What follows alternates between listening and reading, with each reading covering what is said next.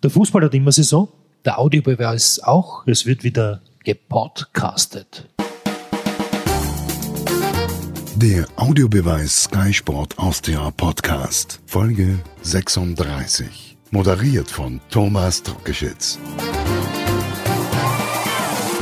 Ich freue mich sehr auf eine angeregte Diskussion mit unseren beiden Sky-Experten. Mit Alfred Tata, der ja immer als Co-Host, wie das Neudeutsch heißt, fungiert.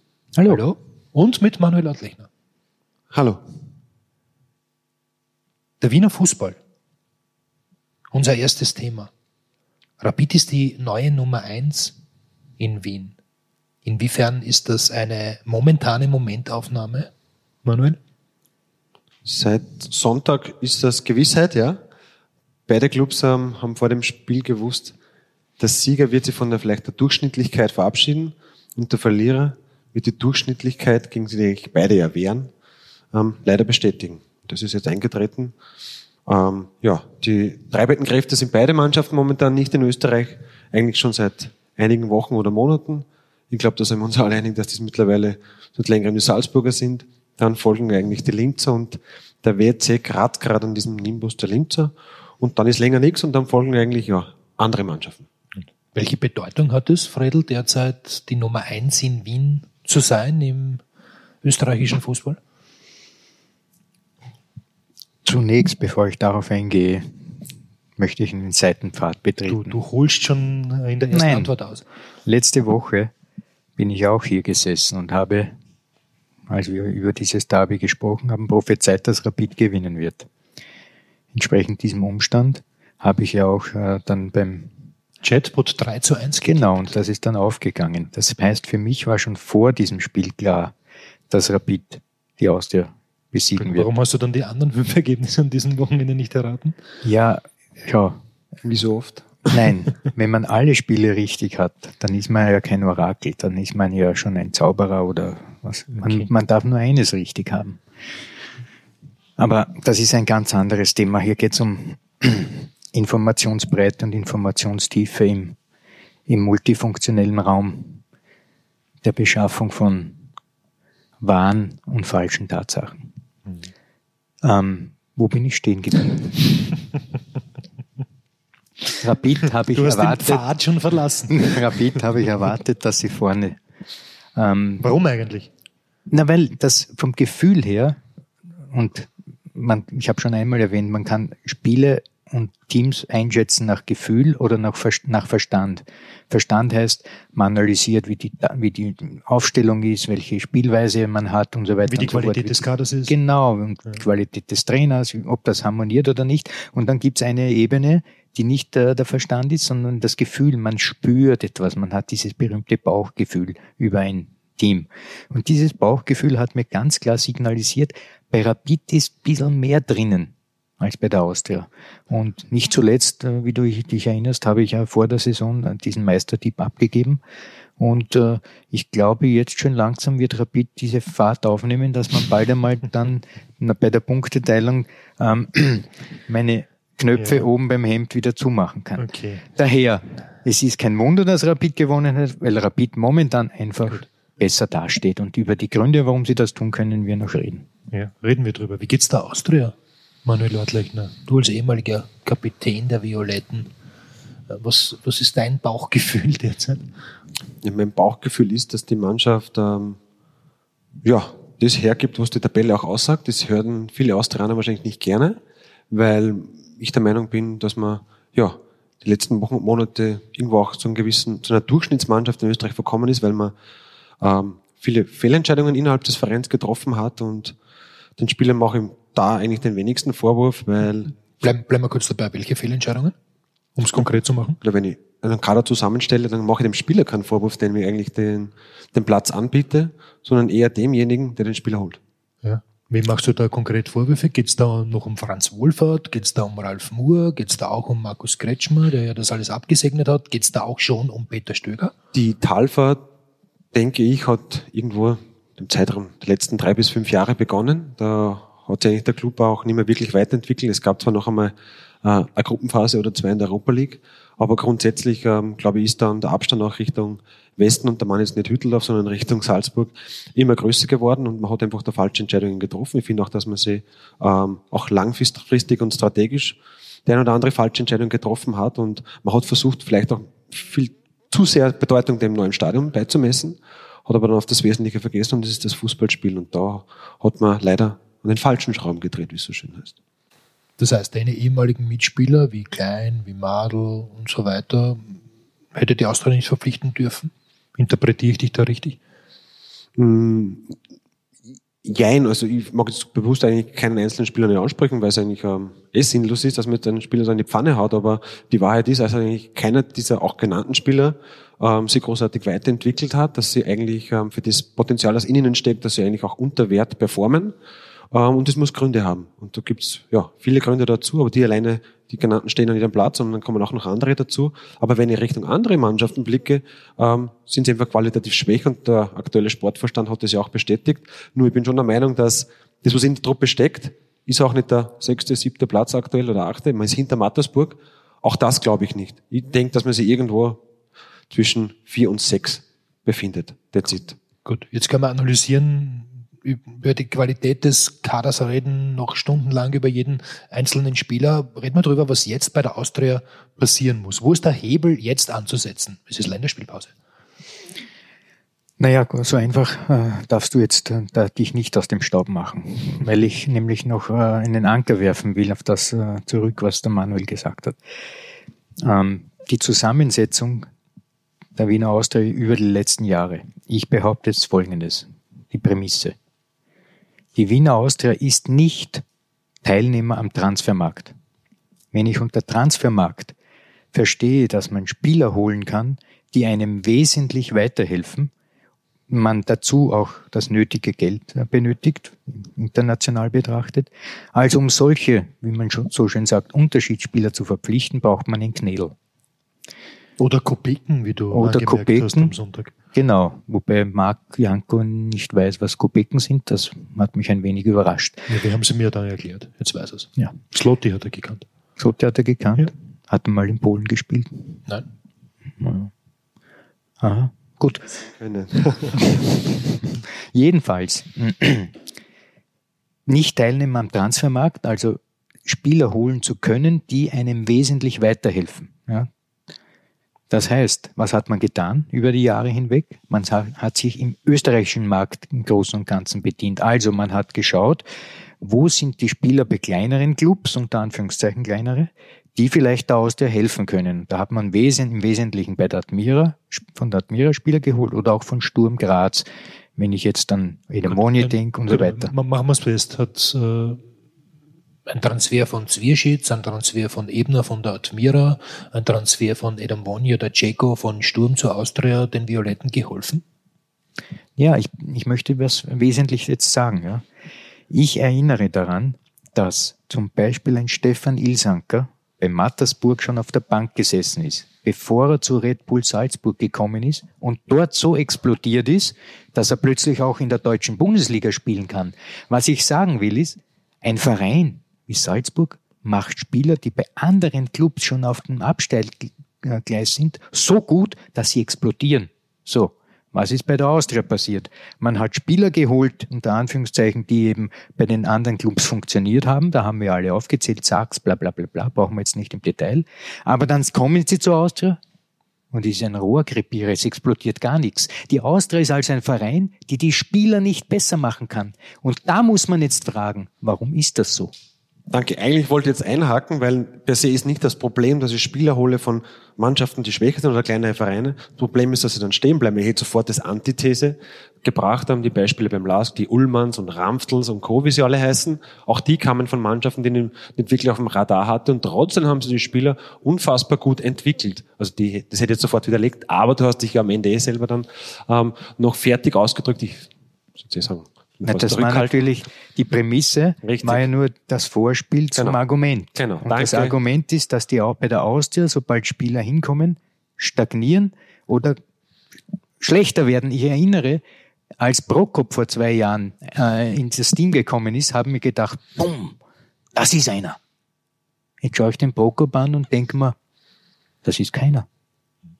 Was passiert da bei der Austria? Genau, ich wollte auch gerade kannst dieses du uns das interne, beantworten? dieses interne Du Beispiel. kennst ja den Club sehr gut. Ja, aber auch dieses interne Beispiel, Prokop hätte jetzt auch gebraucht. Das ist auch jemand, wo ich sage, der ist mit brutal viel Talent ausgestattet, da sind wir uns eh Gott sei Dank alle einig. Da gibt's noch andere Beispiele. Borkovic, also ich habe den, wie bei meiner Karriere ausgehen lassen bei den Amateuren, habe der dreimal mittrainiert und zum Andi auch gesagt, wo ist der Bur her? Das ist für mich der neue Dragovic. Das hat dann eh irgendjemand, ich glaube Lola 1 oder so übernommen.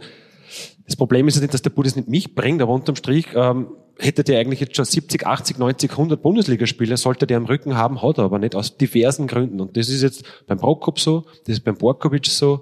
Ein anderer Spieler, Luhakovic, glaube ich, hat auch jetzt mit gestern den Club verlassen, ich sage, das ist eigentlich ein, ein Stammspieler gewesen in der U21 und da gibt es auch viele weitere Beispiele. Bin auch auf, den, auf die Entwicklung von Dominik Fitz gespannt, weil wie ich den wiederum das erste Mal im Training auch live und hautnah miterlebt habe, ähm, haben wir gedacht, da rennt der, Jung, der junge Junusovic herum.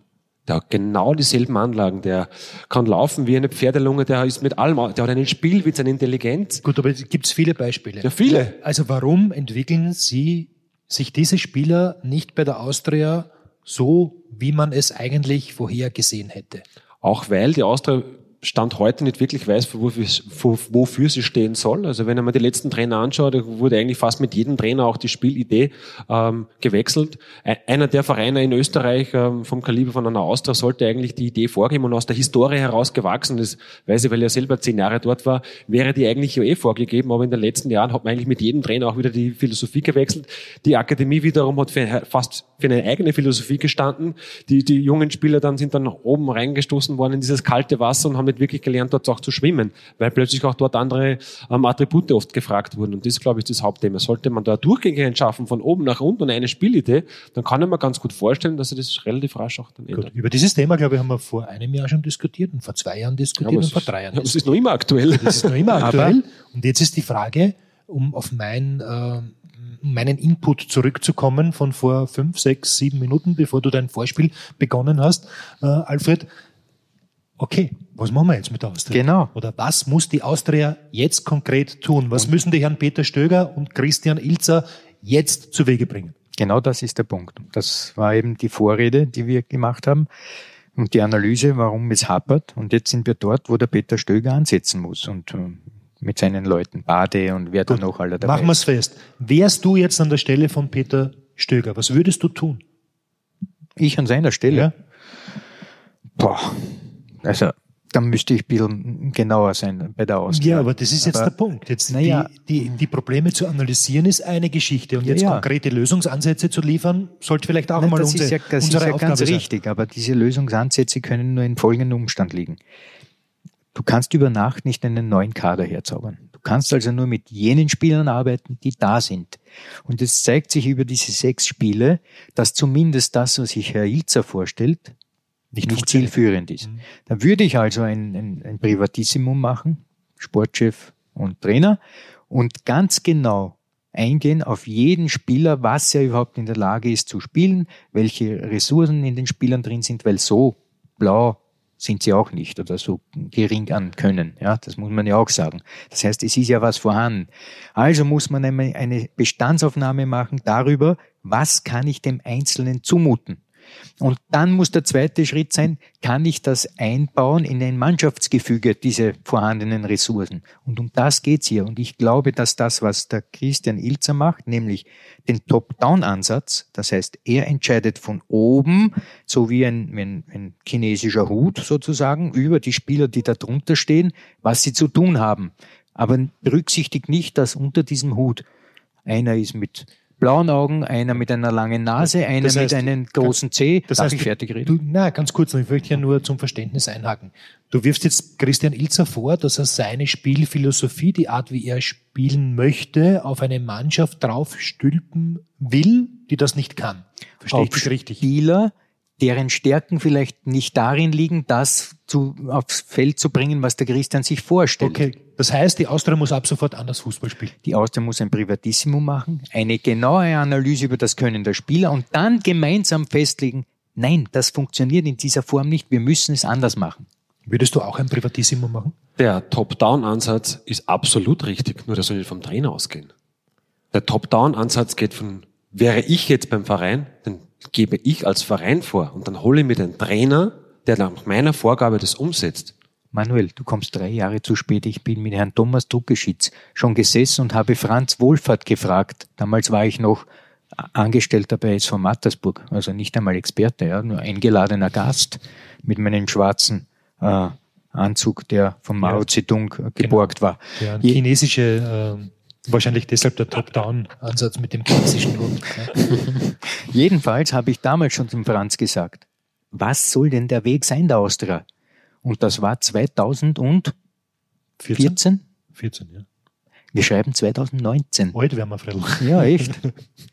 Na, und die Antwort ist immer noch in einer Flaschenpost im Indischen Ozean. Und wir fischen es nicht aus der Donau. Gut, aber Ja, jetzt, aber das ist das Thema. Und der Pep Guardiola kommt von, ähm, wo war er vorher? Barcelona, macht ein Jahr Sabbatical und kommt dann zu Bayern München und die Journalisten fangen bei der Antrittsbäcker, na, was spielt denn jetzt der FC Bayern München unter ihnen? Und er sagt, ja, wir spielen genau das, ähm, was mir der Kader vorgibt und nicht das Barcelona Tiki-Taka spielt.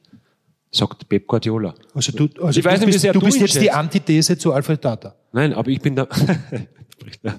aber Nein, aber ich will damit sagen, das funktioniert nicht, wenn du dir etwas in den Kopf setzt, aber die 20 Spieler können das nicht wirklich in der Form umsetzen, dann ist es cleverer, ich setze das um, was mir die 20 Spieler im Endeffekt anbieten.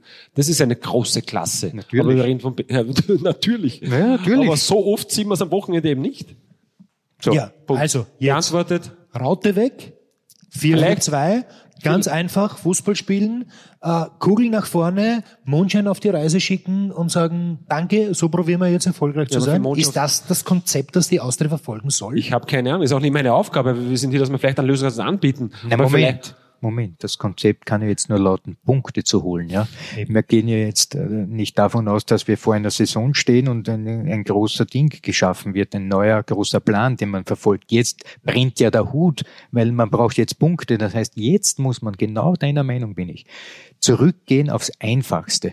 Das Einfachste im Fußball, was es gibt, ist, als Block zu agieren, wo jeder seine Aufgaben ganz Ganz simple Dinge sind das, ja, offensiv und defensiv. Also aus meiner Sicht das 4-4-2, das versteht jeder. Da kann ich am Naschmarkt zehn Leute holen und stell's am Stephansplatz auf und die verschieben und machen und tun als Block und so weiter und so fort. Nicht Ja, Kopf. mit Abstrichen. Ja, gut. Also ich würde es Also einfach Fußball spielen. einfach Fußballspiel viel zu viel mit taktischen. Trainings, die überall, ich höre überall, puh, was du für Ausdrücke gibt. Na, Spieler darf man nicht überfordern. Ganz einfach. Glaubst du, dass die Austria-Spieler überfordert sind in dieser Ich glaube Saison? prinzipiell, dass in Österreich viel zu viel überfordert wird von den Trainern mit ihren taktischen Dingen, die sie alle äh, äh, von sich geben. Das sogar ich bin überfordert. Da gibt es ein Pressing, ein Gegenpressing, ein Konterpressing. Es gibt noch ein Hyperpressing und ein Hypopressing. Entschuldigung.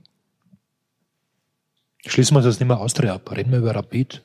Um wie viel besser ist die Lage der Grünen als die, die, Viole die, Ja, die muss- der Violetten? Da muss man natürlich auch aufpassen, weil natürlich ähm, so ein Derby-Sieg kann auch das ein oder andere mh, über- im positiven Sinne überschatten und ich denke auch, dass das jetzt passiert, aber bis dorthin und ich denke jetzt einmal ein paar Wochen zurück, wenn ich mir das Spiel gegen Alltag ansehe, dann hat man eigentlich schon noch gesehen, welche Probleme eine Mannschaft wie Alltag den Rapidlern bereiten kann. Sind wir uns einig, dass Rapid das Derby verdient gewonnen hat Ja. oder, oder hätte es auch ganz anders laufen können? Ja, Aber so viel Unterschied hätte nicht. laufen können, aber unterm Strich darf man sich nicht beschweren, dass sie es gewonnen haben. Wie groß war der Unterschied am Sonntag? Zwei Tore. Okay. Ansonsten war es ein Spiel, was hin und her gegangen, nein. Aber es ist so und verdient oder nicht. Ich sag, sie haben ähnliche Probleme, ähnliche Themen wie die Austria. Kommt Rapid heuer unter die Top 6? Ja, du weißt doch, für mich kommt's Top, Top du bist 6. ja Sowieso nicht ernst zu nehmen in deinen Prognosen. Ähm, kommt die Austria unter die Top 6? Du hast, glaube ich, am Sonntag, Alfred, im Studio gesagt, die Austria kommt nicht unter die Top 7. Habe ich das gesagt? Ja. Ehrlich? Na, Ich hab- das geht sich aus. Ich habe mir gedacht, die Austria kommt nicht unter die Top 6, ja. Ja. Aber Rapid sehr wohl, ja. Das ist überhaupt kein Thema. Gut, schließen wir die Debatte über den Wiener Fußball ab. Es gab den ersten Trainerwechsel in dieser Saison. Rainer Geier musste gehen bei der Admira nach nur einem Punkt aus den ersten sechs Partien. Klaus Schmidt ist der Neue. Eine nachvollziehbare Entscheidung der Südstädter aus eurer Sicht? Ja, also aus meiner Sicht und hinter den Kulissen habe ich eigentlich mir auch das gewünscht, dass das passiert. Weil erstens, ich kenne Klaus Schmidt auch sehr, sehr gut und ich denke, dass der in der Situation gut auch zu der Mannschaft passt. Dieses Argument bei der Admira, ja, da sind nur Junge am Werkeln, das stimmt aber auch nur mit Abstrichen, weil wenn man die Achse ansieht, die absolut in Ordnung ist mit Leitner, Schösswenter, Lackner mittlerweile Neuzugang oder zurückgeholt worden, tot und vorne ist mit einem Jimmy Hoffer hast du eigentlich ein Geripp oder ein Gerüst, wo ich sage, da können sich die jungen Spieler anhalten, weil da hat jeder weit über 100 Bundesligaspiele, der eine oder andere auch Auslandserfahrung. Also bei der Admira, denke ich, hat sich die Mannschaft eigentlich gar nicht mehr seit Sommer weiterentwickelt und äh, mir hat man da die meisten Sorgen gemacht, habe es auch offen gesagt, für mich waren sie der Abstiegskandidat Nummer eins, sind sie auch jetzt noch, aber mit dem Klaus sehe ich das ein bisschen anders. Fredel, wie schätzt du die Lage in der Südstadt ein? Ah, ganz schwierig. Also man muss das auch in einem längeren Zeitraum beobachten. Da hat man nach Lederer und jetzt dann Baumeister und jetzt war dann Geier. Im Prinzip ist für die Admira eines fast nicht möglich, die Top 6 zu holen. Ja, das ist einmal klar. Also man, wenn man jede Saison hineinstartet und man weiß, dass man nur unten dabei sein wird oder nur kann, weil es einfach nicht mehr zulässt, die ganze Situation, auch vom Budgetären her, dann ist das mühsam. Ja, das ist auch nicht unbedingt ein großer Motivationsschub, wenn man schon weiß vor der Saison, dass man immer unten dabei sein wird. Und jetzt mit Geier hat man das äh, gerade gebogen, möchte ich sagen, dass das äh, nicht äh, wirklich ganz äh, hinuntergegangen ist. War es für dich die richtige Entscheidung, jetzt sich von Rainer Geier zu trennen? Ja, ganz klar. Also wir reden immer davon, dass Fußball ein Ergebnissport ist und äh, dann sieht man nach sechs Spielen einen Punkt und äh, dann ist das so. Also der schwächste Glied ist der Trainer und damit ist alles gesagt. Es ist die Frage, welchen neuen Input bringt der Klaus und der Klaus hat immer bei allen Clubs gekommen ist, wirklich für neue Energie gesorgt. Er ist auch ein, ein von seinem Naturell her und von seinem energetischen Zugang ein sehr positiver Mensch, der sicherlich aus den Leuten, die er jetzt mit, mit er jetzt zu arbeiten hat, neue Energieressourcen freisetzen wird. Also das, ich glaube, die Admira wird jetzt sicherlich äh, besser performen als noch äh, jetzt die letzten sechs Runden war unter Geier. Daher äh, könnte es, was die anderen betrifft und die schon einen gewissen Abstand haben zu der Admira, vielleicht doch wieder jetzt äh, enger werden. Gute Leistungssteigerung bei der Admira, die Alfred Data prophezeit, könnte möglicherweise auch daran liegen, dass Kolja Pusch jetzt von Heidenheim zurückgeholt wurde. Der war ein Faktor im Frühjahr. Stimmt. Das ist auch jemand, wo ich sage, der hat auch eine gewisse Erfahrung. Jetzt haben wir schon, glaube ich, sechs, sieben solche Personen. Also ich denke schon, dass die jetzt mit den genannten Protagonisten eine gestandene Bundesligamannschaft sind und dass da dann drei, vier Junge rundherum hirschen, das ist, glaube ich, jetzt auch kein, kein Nachteil mehr, weil die haben eine sehr gute Nachwuchsarbeit und ich denke, der Klaus Schmidt, den ich ja sehr, sehr gut auch kenne, weil er ihn lange als Co-Trainer auch hatte und ein Spiel auch als Cheftrainer. Das ist ein sehr empathischer Trainer. Kärnten damals, ne? Mhm. Ein sehr empathischer Trainer, überhaupt ein Trainer, der eine sehr menschliche Art auch hat und ich glaube auch, dass das sehr gut zu Admira passt, weil da viele junge Spieler sind. Der versteht die ganz gut. Und wie der Fred richtig sagt, dieses jemand durch seine Art kann der schon wieder Energien freisetzen, die speziell jetzt im Spiel gegen Mattersburg, wo das so ein Spiel war, wo es wirklich um alles auch ging, wohin geht die Reise so richtig, ähm, hat man ja ganz wenig Gegenwehr auch gesehen. Und das ist, merkt man schon auch, dass der Trainer eigentlich mit seinem Laternen in dem Sinn am Ende war. Und darum hat man sich auch als Club trennen müssen, weil in einer Länderspielpause wird ja oft auch eine erste Bilanz gezogen. Dann kann man mal sagen, nicht nach dem ersten Spieltag oder zweiten, nein, nehmen wir uns einmal sechs Spieltage her, dann sieht man einen Trend, wo geht die Reise hin. Und hätten sie jetzt intern gesehen, ah, bis narisch, der arbeitet richtig gut mit der Mannschaft, aber die Ergebnisse passen nicht, wie es beim WRC eine kurze Phase war, dann heute natürlich an dem Trainer fest. Aber da hat man schon gemerkt, da passt beides nicht mehr und dann muss man sich auch trennen. Und ich glaube, er hat auch damit schon gerechnet. Steigen wir in der Tabelle wieder etwas nach oben. Der Lask hat erstmals verloren in dieser Bundesliga-Saison gegen den WRC zu Hause mit 0 zu 1. Über die Salzburger haben wir schon so viel geredet. Da streifen wir das Thema Champions League. Dann vielleicht noch, äh, ist der WRC die neue Nummer drei im österreichischen Fußball? Auch die vergangene Saison haben die Kärnten auf Platz drei abgeschlossen. Äh, beim WRC muss man jetzt Folgendes festhalten. Man hat ähm, mit äh, Ilza einen Weg eingeschlagen in der letzten Saison, der ähm, in der heurigen Saison noch eine Spur äh, getoppt wird, weil mit dem neuen Trainer Struber, dessen ja, Herkunft wir erkennen, aus dem Red Bull Stall und den mitgebrachten Spielern plus Sean Weismann, ebenfalls ein Stürmer, die individual, individuelle Qualität im Kader noch einmal erhöht wurde. Das heißt, die Kadertiefe hat sich äh, sozusagen elongiert, die ist noch tiefer geworden. Die Kaderbreite allerdings ist das Problem, das schon letztes Jahr bestanden hat. Das heißt, ähm, es gibt zwar äh, eine erklägliche Kaderanzahl, äh, Spieleranzahl im, Kader, aber natürlich ist dann irgendwie ob ab 16, 17 natürlich ein gewisser Abfall da. Aber solange diese jetzt funktionieren, ähnlich wie es letztes Jahr beim LASK war, wenn also dieser Kernbestand an Team immer wieder auflaufen kann, wie es eben wie schon gesagt, die Linzer letztes Jahr gemacht haben. Die sind mit 13, 14 Spielern im Jahr ausgekommen. Wenn das geht, wenn der WRC das durchhält, dann werden sie ein sehr ernstzunehmender Gegner für den, für den LASK sein. Der WRC ist die Mannschaft der Stunde, finde ich. Also das ist jemand, wo ich sage, den schaue ich richtig gern auch zu. Die spielen einen erfrischenden, feinen Fußball. Unglaublich aber, attraktiv. Aber sie befinden sich noch in der Prä-Europa League Gruppenphasen Phase. Und das ist etwas, wo ich sage, ich bin gespannt, wenn die im Rhythmus spielen Donnerstag, Sonntag, Donnerstag, Sonntag, Donnerstag, Sonntag. Und bis jetzt gab es de facto so gut wie keine Rotation. Das erinnert mich an, dies, an unsere Samstagssendung, als dem Studio nach dem 1 zu 0 Auswärtssieg des WRC in Basching beim Lasker mal fünf Minuten äh, darüber gesprochen hast, wie schlimm diese Herbstsaison für den WRC sein wird. Nein, ich sag's nicht. Ich bin nur gespannt darauf, das habe ich auch am Samstag bei der Live-Sendung, ich bin gespannt, wie die Mannschaft und speziell auch ähm, die Kaderbreite dann tragend oder schlagend wird, wenn man dann zum Rotieren gezwungen ist aus Verletzungsgründen, äh, weil er mal eine, gelbe Karte hat, was auch immer dann passieren kann und du am Donnerstag das Wochenhighlight eigentlich gestalten darfst, sprich du fliegst ja dann durch Europa äh, in vollen Stadion wahrscheinlich aus, kommst dann irgendwann in der Früh heim und einen Tag später sitzt du dir in den Bus rein, und das spreche ich aus eigener Erfahrung, und fahrst dann irgendwo hin, vier, fünf Stunden und sollst dann eigentlich auch körperlich noch etwas ähm, ausgepowert wieder volle Leistung abrufen da bin ich der Meinung, dass das noch nicht so viele Spieler beim WRC äh, erlebt haben. Und das ist ein, ein, eine Unbekannte, wo ich nur davor warne, das kann passieren. Aber für mich jetzt bin ich großer WRC-Fan, weil die einfach einen richtig feinen, attraktiven Fußball spielen. Ich hoffe, das bleibt so, aber es bleibt abzuwarten, ob das so ist. Der Vergleich mit dem LASK, äh, da hat man jetzt schon gesehen, was ist, wenn man unter einer Woche ein schwieriges Spiel zu absolvieren hat und dann zwei Mannschaften sich auf Augenhöhe begegnen und die Kleinigkeiten, weil die Spieler oft in den Interviews sagen, ja, heute haben nur die Kleinigkeiten. Na, na klar, es entscheiden immer die Kleinigkeiten auf dem Level. Die waren dann der Ausschlag, warum man dann das Spiel gegen ein WC zum Beispiel verloren hat. Und nicht, weil man schwächer war oder weil man qualitativ schlechter war. Gut, Salzburg wird die Probleme nicht haben, oder? Was die Doppelbelastung betrifft. Nein, weil eine Mannschaft ist, und jetzt denke ich an, an, an die Ulm als Paradebeispiel, der ist es in der Regel jetzt schon seit Jahren gewohnt, diese, diese englischen Runden zu absolvieren. Und jetzt ist ja für mich auch so ein bisschen der, der Philipp Lahm des österreichischen Fußballs. Also bei dem mache ich mir keine Sorgen, wenn der jetzt am Wochenende, ähm, wen haben die da nochmal in der Gruppe? Schenk, Liverpool und Napoli. Beispiel. Also das ist vielleicht Liverpool, das ist für ihn auch ähm, ein richtiges Highlight, aber Napoli, Neapel kennt er schon und Genk ist kein großer Unterschied zu anderen Vereinen, gegen die er schon gespielt hat. Aber beim WC wiederum sind viele Spieler, für die das Neues. Und die Kaderbreite, habe ich auch gesagt live, ist gleich der Kadertiefe bei Salzburg und nur bei Salzburg in Österreich. Punkt. 17. September geht's los mit dem Heimspiel gegen Genk. Ist das der perfekte Auftakt in die Champions League Gruppenphase für die Salzburger? Ein Heimspiel gegen den belgischen Meister?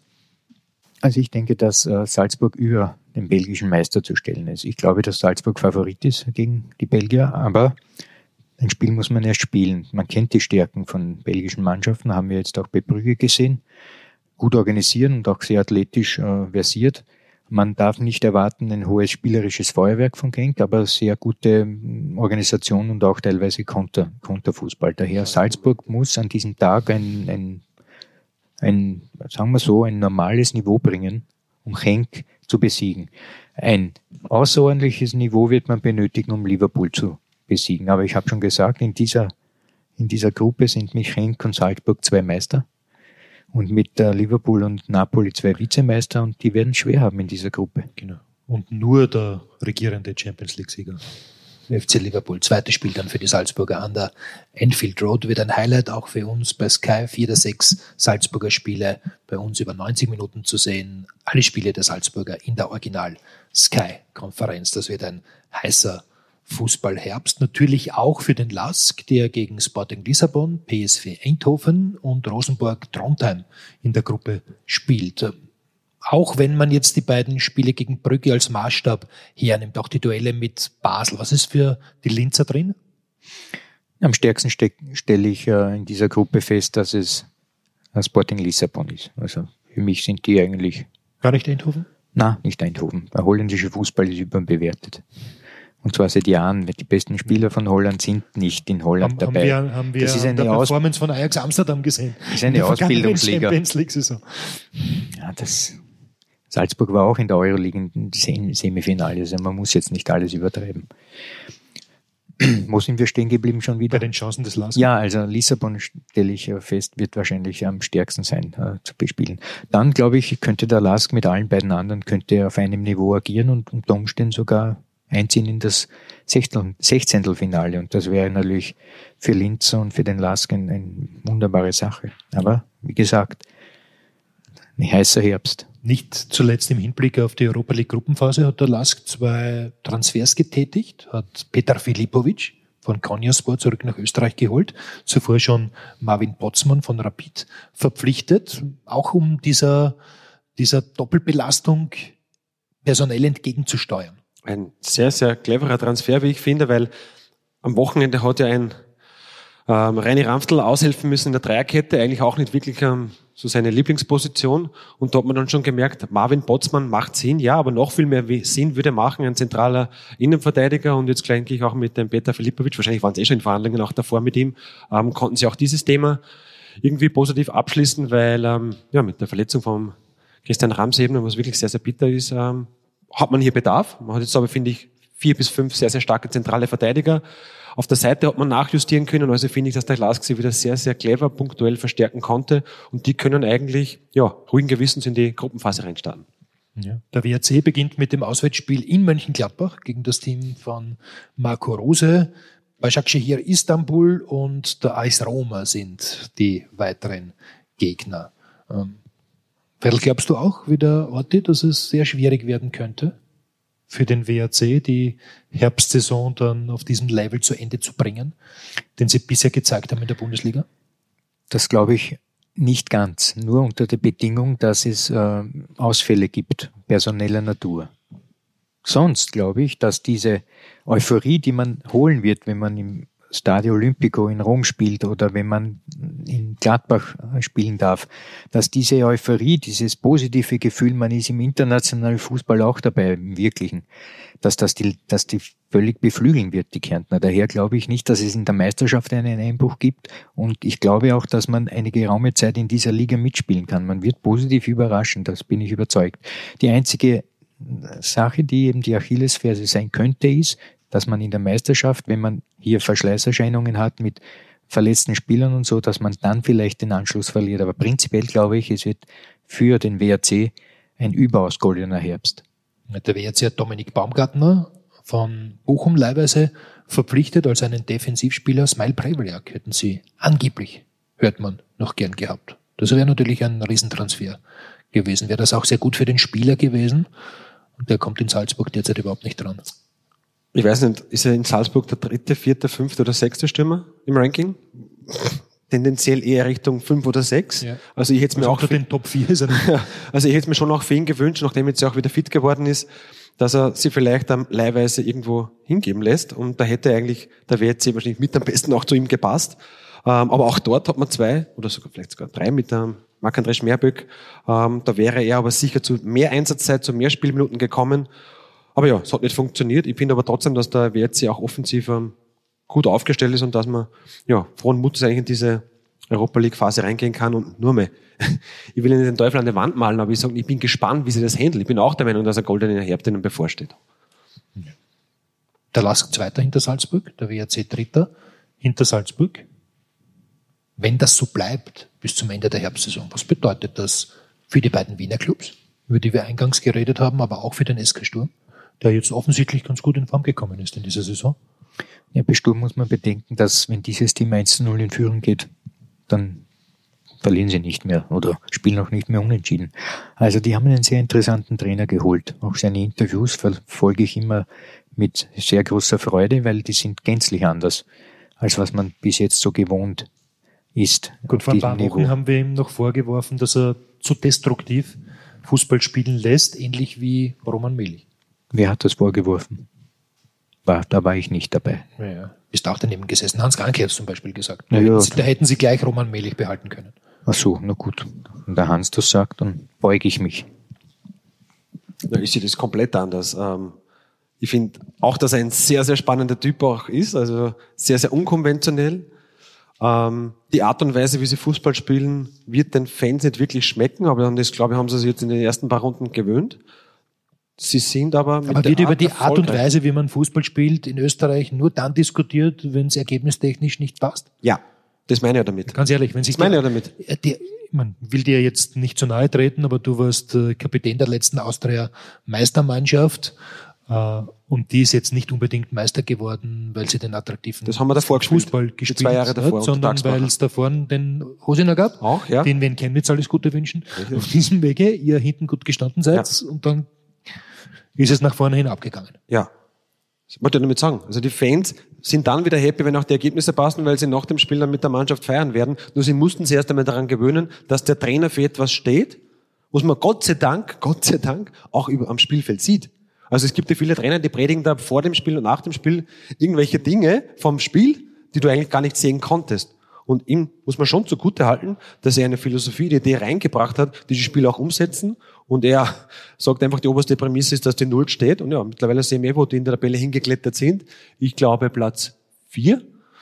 Und ja, die sind schwer zu knacken, haben wir jetzt gegen Alltag gesehen, wenn da Tore, frühe Tore passieren, dann schießt du denen fast kein Tor und du wirst sie nicht schlagen. Also die werden sie sicher dann hinter diesen genannten Mannschaften wie Salzburg, Glasgow und WRC ansiedeln. Und das ist auch das, was ich vorher gesagt habe.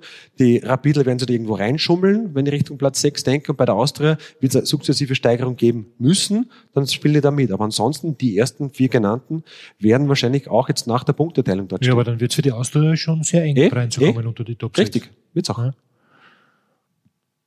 Lester Maestro war ja auch bei der Austria im Gespräch. Ist er es jetzt unfair? Er war ist, mal dort. Ne? Ist es jetzt, Darf ist jetzt, nicht vergessen. ja, aber Ralf Mohr hat ja mit ihm auch gesprochen. Ist es unfair, jetzt, jetzt die These aufzustellen, dass äh, die Austria unter Nestor El Maestro vielleicht besser dastünde als derzeit unter Christian Elzer? Hätte absolut passieren können. Nur jetzt bin ich wieder bei dem Top-Down-Thema. Hätte ich dort was zu reden, würde ich trotzdem ihn nicht holen, auch wenn er erfolgreich ist damit, weil er nicht zum Club passt, unter dem, was für das der Club steht. Einspruch und Stil. Ein Lieblingsthema von Alfred Totter. Ja, weil ich ja ein eifriger Bekämpfer bin der Marketing-Schiene, die überall auf dieser Welt zu sehen ist. Ob das ist nicht auf den Fußball beschränkt, oder? Bei Bundeskanzlern ja, geht ja. oder bis zu Unternehmen oder selbst der Manuel Ortlechner ist eine Ego-Marketing-Maschine. Also ich habe das schon des Öfteren gesagt, es ist so, dass Marketing in dieser heutigen Welt äh, offensichtlich das Entscheidende ist, sprich die Verpackung und nicht der Inhalt. Jetzt wird's besser. Was bin ich? Ja, du hast, du hast mir vorhin so ein Telefoncomputer, das nennt man Smartphone, gezeigt und da steht drauf Manuel Ortlechner. Na, wer ja. macht das, ohne dass eine Marketingmaschine ist? Wer schreibt auf sein Handy Manuel Ortlechner? Auf meinem steht Nokia, weil das ist eines aus dem Jahre Schnee. Ah, Wäre eigentlich ein schönes Schlusswort gewesen, aber wir wollen doch über das Nationalteam reden. Wichtige Spiele stehen bevor. Lettland zu Hause, Polen auswärts. Fredel, auch wenn auf deinem Telefon nicht dein Name steht. Äh, wie schätzt du die Chancen unserer Nationalmannschaft ein? Wie du weißt, wenn du mir eine Frage stellst, muss ich gleich einmal in den Seitenpfad ja, genau. betreten. Da, die, die das, Prämisse, du erlaubst mir die, das ja auch. Die Prämisse, das Vorspiel, nenn es wie du willst. Ja, nein. Ich möchte noch einmal zurückkommen auf Klopp, der diese Woche mal gesagt hat, es ist ein Wahnsinn, welche Spiele es schon gibt, prinzipiell auch für Qualifikationen, wie zum Beispiel dieser unnötige Nations Cup. Ja, nur so nebenbei gesagt. Nations League. Nations League, genau. Was ich extrem begrittle, sind diese Anwandlungen der Verbände, FIFA, mit dem jetzigen FIFA-Präsidenten, dem Glatzerten, wie heißt er schnell?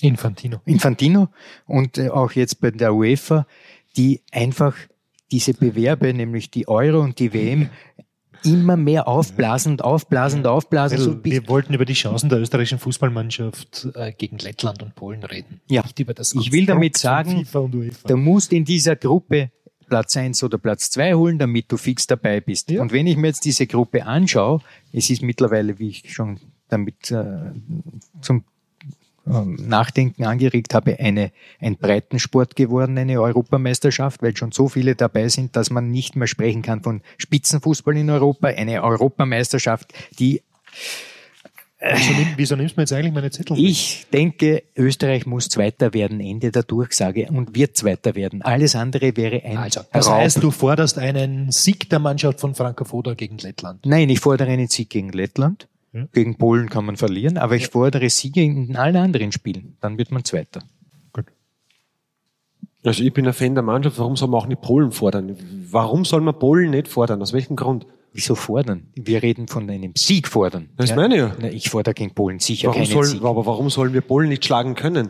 Ja, weil wir nicht den Teamchef Hans Krankel haben, weil der schlägt Wels zweimal und der fährt über Polen drüber zweimal und dann noch in Nordirland mit einem Schiedsrichter, der aus Australien kommt. Ja, vielleicht wird's wieder irre regulär am kommenden Wochenende gegen Lettland und dann gegen Polen. Wer sollte im Tor stehen? Das ist eine äh, wichtige Frage vor diesen beiden Spielen. Alex Schlager vom LASK, Zizan Stankovic von Salzburg, vielleicht sogar Pavao Perwan vom VfL Wolfsburg. Ja, wichtig ist, dass einer drinnen steht. Ich glaube, das steht fest, dass einer drinstehen wird. Ähm, Pavao Perwan hat mich etwas überrascht, weil ich schon der Meinung bin, es sollten Spieler berücksichtigt werden, die auch im Spielbetrieb und im Rhythmus stehen. Deswegen würde ich mich eher für die österreichische Lösung dann entscheiden. Und da ist es Geschmackssache, da würde ich jetzt, wenn du mich so fragst, eher Richtung Alex Schlager tendieren. Das ist eine gute Entscheidung, in der österreichischen Nationalmannschaft die österreichische Lösung zu bevorzugen. Ja, du weißt, was ich meine. Ja. Friedl, Friedl Schlager oder Stankovic? Ähm, man muss, man muss, äh, beide Torhüter sind sehr interessant, aber haben verschieden, haben eine verschiedene Art der Interpretation des Tormannspiels. Und ich denke, dass Stankovic einer ist, der extrem, extreme Ruhe ausstrahlt. Er ist einer, der, den du reinstellst und du weißt, da passiert nicht viel hinten. Also, den würde ich eher daran denken, dass man ihn gegen Polen spielen lässt, ja, weil er, weil er so eine Sicherheit dir gibt. Stankovic ist ein Film ein, ein, ein Mann, den du, puh, der Energie bringt, der von hinten offensiv und sofort den Ball bringen und so weiter. Das heißt, das ist viel mehr Energie von hinten. Aber die braucht man nicht gegen Lettland. Also würdest du in beiden Spielen Schlager ins Tor stellen? Nein, ich würde, Stankovic gegen Lettland und Schlager gegen Polen? Oder? nein, ich würde Stankovic gegen Lettland und Stankovic gegen Polen ins Tor stellen. Okay. Interessanter Ansatz. Franco Foda und die Einserfrage titelt auch die Sportzeitung. Also wird interessant, diese Frage dann zu klären für den Teamchef. Äh, Welche, welche Probleme könnten zukommen auf die österreichische Nationalmannschaft am kommenden Freitag gegen Lettland? Ich glaube eher am ehesten noch, dass sie mit der Erwartungshaltung nicht äh, fertig werden. Aber ansonsten bin ich der Meinung, dass wir auch qualitativ absolut überzustellen sind. Und ich bleibe dabei, der Kader und gespickt mit so vielen Legionären, die auch alle haben ihren Clubs eigentlich spielen, sollte eigentlich Lettland kein Thema sein, dass wir die schlagen. Gut. Aber jetzt haben wir nicht wirklich einen Stürmer, der uns die Tore schießt, oder? Naja, Zumindest könnte man drauf kommen, wenn man äh, zum Beispiel dran denkt, dass Gute Buchstaller seine aufgehört, ja. Teamkarriere beendet hat. So viele Tore hat der gute Buchstaller aber auch nicht erzielt. Ja, Marko Natovic ist in China, wie ist er beisammen? Ja. ja, das ist, äh, das Aber ist haben wir ein Stürmerproblem? Darauf will ich hinaus. Ja, das ist das, was wir über den längeren Zeitraum schon reden. Wir haben zum einen immer gehört, Torhüterproblem, Torhüterproblem, Torhüter. Und wo sind die Torhüter wie Wohlfahrt, wie Konsul, wie Concilia? Und äh, Lindenberger, Lindenberger, und da gibt's noch ein paar andere, Feurer. Konrad. Ja, aber jetzt haben wir wirklich ein Stürmerproblem, weil Stürmer haben wir immer gehabt, wenn mich Krankel und Polster und, und Janko zuletzt. Noch, genau, ja, richtig. Und daher, ich glaube, dass das mit Anautovic nicht äh, die optimale Situation ist, eher ganz vorne. Ich glaube, Anautovic wäre einen Tick mehr äh, sozusagen hinter dem Stürmer. Okay. Wen würdest Noch du dann besser. vorne aufstellen? Janko. Lukas Hinterseher vielleicht? Hinterseher ist äh, ein interessanter Spieler auf jeden Ein Fall. ehemaliger Spieler bei der Wiener. Ja, ja, ich habe ihn bei der Wiener gehabt, als äh, damals noch sehr jung und aber er hat damals schon gezeigt, dass er für höhere Aufgaben reif ist. Bei der Wiener konnten wir ihn nicht weiter behalten, weil wir seine Wohnung brauchten. Marko Anatovic ganz vorne. Warte. Würde ich bevorzugen. Wir haben sehr, sehr viele talentierte Spieler, speziell auch im zentralen Mittelfeld, wo ich denke, da würde ich den Marco nach vorne schieben und den Rest rundherum spielen lassen. Ist es ein Problem aus deiner Sicht, dass er jetzt in China spielt? Nein. Nein. Er trifft auch dort, was man so mitbekommt. Ähm, ich weiß auch nicht, warum das immer so ein großes Thema sein muss, dass er jetzt nur noch in der ähm, chinesischen Liga spielt. Warum muss das ein Thema sein? Ich glaube, er wird uns Gegenbeweis am Freitag antreten. Wenn es gegen Lettland geht. Besten Dank, Alfred Teuter und Manuel Lautlechner, für eine angeregte Diskussion. Das war der Audiobeweis. Und das seht ihr diese Woche auf Sky. Gibt viel zu sehen bei Sky. Natürlich auch in dieser Woche, auch wenn in Österreich nicht Fußball gespielt wird in der Bundesliga, sondern eben nur in Salzburg das Länderspiel stattfindet. Österreich gegen Lettland. Ab Donnerstag zeigen wir Golf Live, Porsche European Open in Hamburg mit Bernd Wiesberger und Matthias Schwab, die beiden Österreicher ja in den vergangenen Wochen durchaus in sehr guter Form. Ab Freitag gibt's dann die Formel 1 live bei Sky, das Rennwochenende in Monza, der Formel 1 Grand Prix von Italien. Mit dem Streamingdienst KX den besten Live-Sport erleben, ohne lange Bindung, live verfolgen. Alle Infos dazu auf skysportaustria.at. Besten Dank fürs Zuhören. Das war der Audiobeweis. Danke fürs Zuhören.